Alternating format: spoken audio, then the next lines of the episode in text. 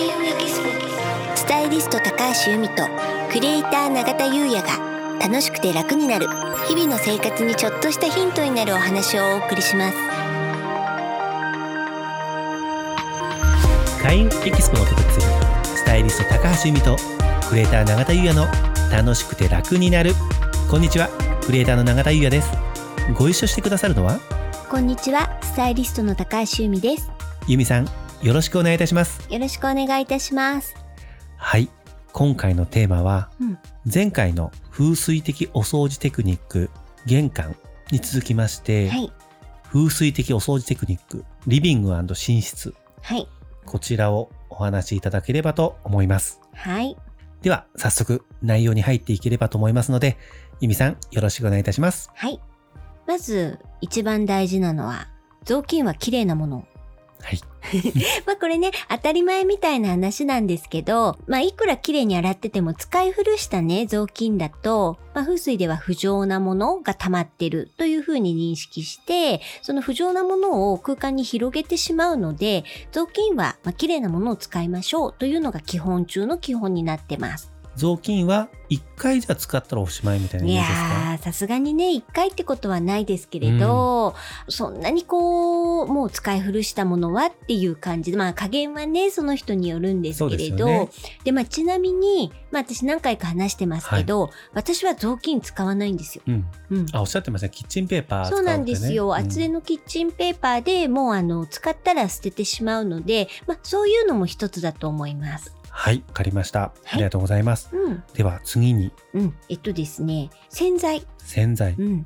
あの化学系の洗剤っていうのはあの悪いヒノキを強めてしまうんですね。そうなんですね、ううん。んで悪いヒノキっていうのは何かに悪い作用をしてしまうんです。さて何でしょはい。木下土金水なんう、で、はい。相国と相乗の関係ですよね、はい、ってことはゴンなので、うん、金運ピンポン。ありがとうございますだいぶね はいあの覚えてきました、はい。そう、金運にね、あの、金運を燃やしてしまうと言われているので、えっと、なるべくね、洗剤は天然系の洗剤をお勧めしています。はい。次にですね、掃除機。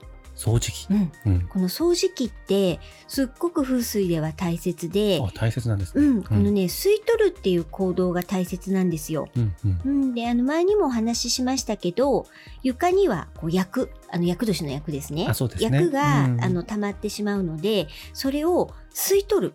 根こそぎ吸い取るっていうのが大切。はいうん。あとは、自分が溜めてしまった悪い運気っていうのも、掃除機によって吸い取れるので、うんうん、だから床に溜まった悪い薬と、そして、えっと、自分の悪い運気、両方吸い取れるので、掃除機はね、毎日でもかけた方がいいと風水では言われてるんですよね。そうなんですねうん。前ね、うん。その風水の話じゃないですけれども自分ができること5回はい。の自分ができることの回でうん最後に由美さんがうん。完璧な左右はい。あそこでもなんか換気扇を回してうん。あれも結局吸い取ってるんですもんねまたあれとは違うあれは風を入れてる。風を入れてるアーユルベーダですもんねあれはね、はいでもちょっと近くないですか？ないです。そこは違う それは違う、うん。風を入れるのと吸い取るので違いますね。違うんですね、うんあ、でも、あの、いい質問ですね。ありがとうございますはい。なんかねこう風が換気扇で回ってて、うんうんうんまあでもあれ換気扇って言っても吸い込んでますね 入れてるっていうから吸い込んでますね。風を入れるんです。あれは風を入れている、はい。で完璧な左右を作って、はい。今回の掃除機では吸い取ってるんです。ね、はい。悪い気を、うん。薬を吸い取ってるんですね。わ、かりました。違います。違いますね。そこはそこありがとうございますはい。はい。では次にお願いします、はい。それでね、まあ、タイトルにもなってる、まあ、リビングなんですけどね。部屋の四隅っていうのが、まあ、リビングに限らずなんですけどポイントでこの角に角っていうのは土抜きの勝利なんですよ。はい。でこの角の四隅をきれいにすることで運の土台を安定させられるのでうん。この角を掃除するのがすごく大事なんですね。部屋の角うん。を掃除する、うん。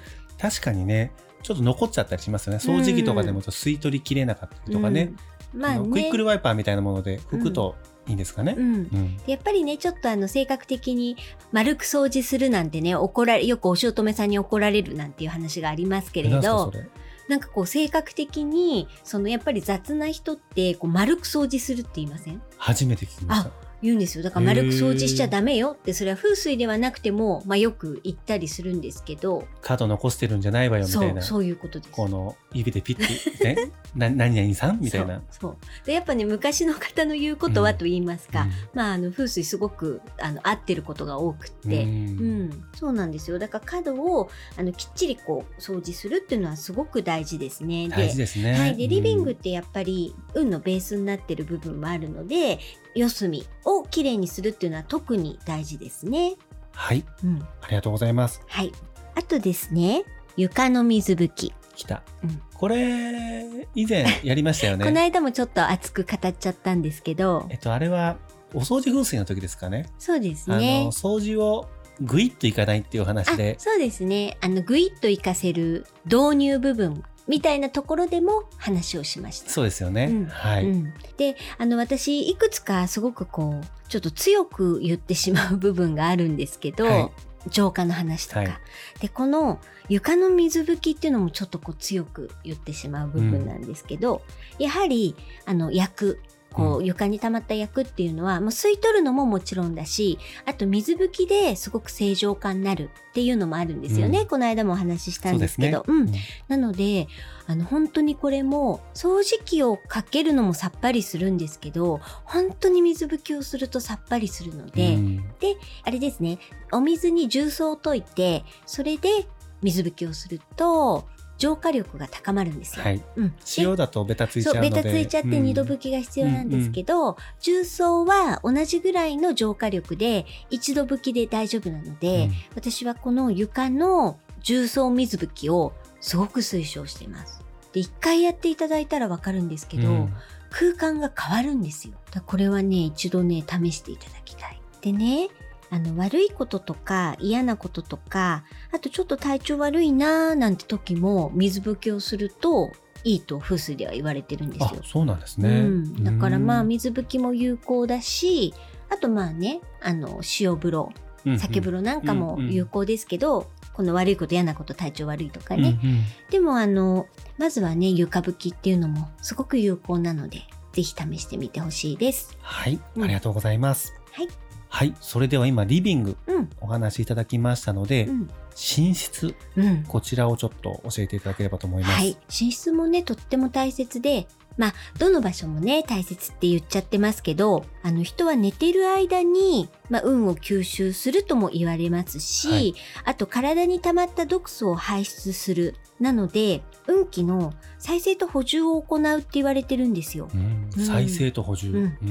大事な場所なのでやはりきれいにするっていうのはもちろんなんですけどこのベッドの下っていうのもすごく重要でここね、まあベッドのタイプによっても掃除しづらかったりとかしますよね。ね。しますよね。でベッドの下にこう引き出し収納みたいのがある場合は、はいなるべくまあ布系のみにするのがいいと言われていて収納、ベッドの下の収納は布系のみ。それこそリネンとか。そうですそういうことぐらいしか、うんあの入れない方がよくって、うんでまあ収納がないタイプだったら、はい。まあ、ほこりに注意そうですよね。たまりますもんね。そうなんですよ。で、あとはまあ布団の方はね、あのうん毎回、あのしまうと思うので、はい特に問題はないんですけど、ベッドの場合はその下に注意。はい。うん、わかりました。収納がないタイプで、うんでも荷物をうん。入れてる方とかいるかなと思うんですけれども。うん、それはね、なるべくね、やめた方がいい。やめた方がいいそうなんですよ。うんあの影響しちゃうので、その、うんある意味寝てる時無防備なので、確かに。そうなんですよ。だから結構使わないものを入れとく場合が多いんですけど、あのそれはちょっとまあ使わないもの自体が風水ではあまりいいものではないじゃないですすよね。うん。うん。なのであのベッドの下はなるべくきれいにすることとあとはまあ布類にとどめる。うんというのをお勧めしてますね。はい、うんありがとうございます。はい。でね、あの、運気を良くする上で、最も重要なのは枕元なんですよ。枕元。うん。頭。頭の上ですね。はい。で寝ている時って頭の上から気を吸収するので、そこにあの本を積んどいたりとかあとまあうん携帯電話とか、うんそういうのはすごく良くないんですよ。なので枕元はなるべく置かないっていうのをお勧めしています。あとね、起きて一番に見るものっていうのもすごく運を吸収する上で重要なので、はい。あの、生きてるもんですね。お花とか、うんあとグリーンとか、うんはい。うんあの、そういった正気のあるものを置くのがおすすめと言われてます。はい。ありがとうございます。はい。で、この回がうん。4月28日ですね、うん。えーリリースなんですけれども、うん4月はお部屋にいる機会も多いタイミングだと思いましたので、うん週2回、なるべくお掃除のことについて配信をしてきました。うん。5月からはうんまた通常のはい週1回に戻しますけれども、ええぜひ4月のこのお掃除の回ですね、うん参考にしていただければと思います。はい。それでは本日は以上となります。はい。開運エキスポ、スタイリスト高橋由美と、クリエイター永田優也がお送りしました。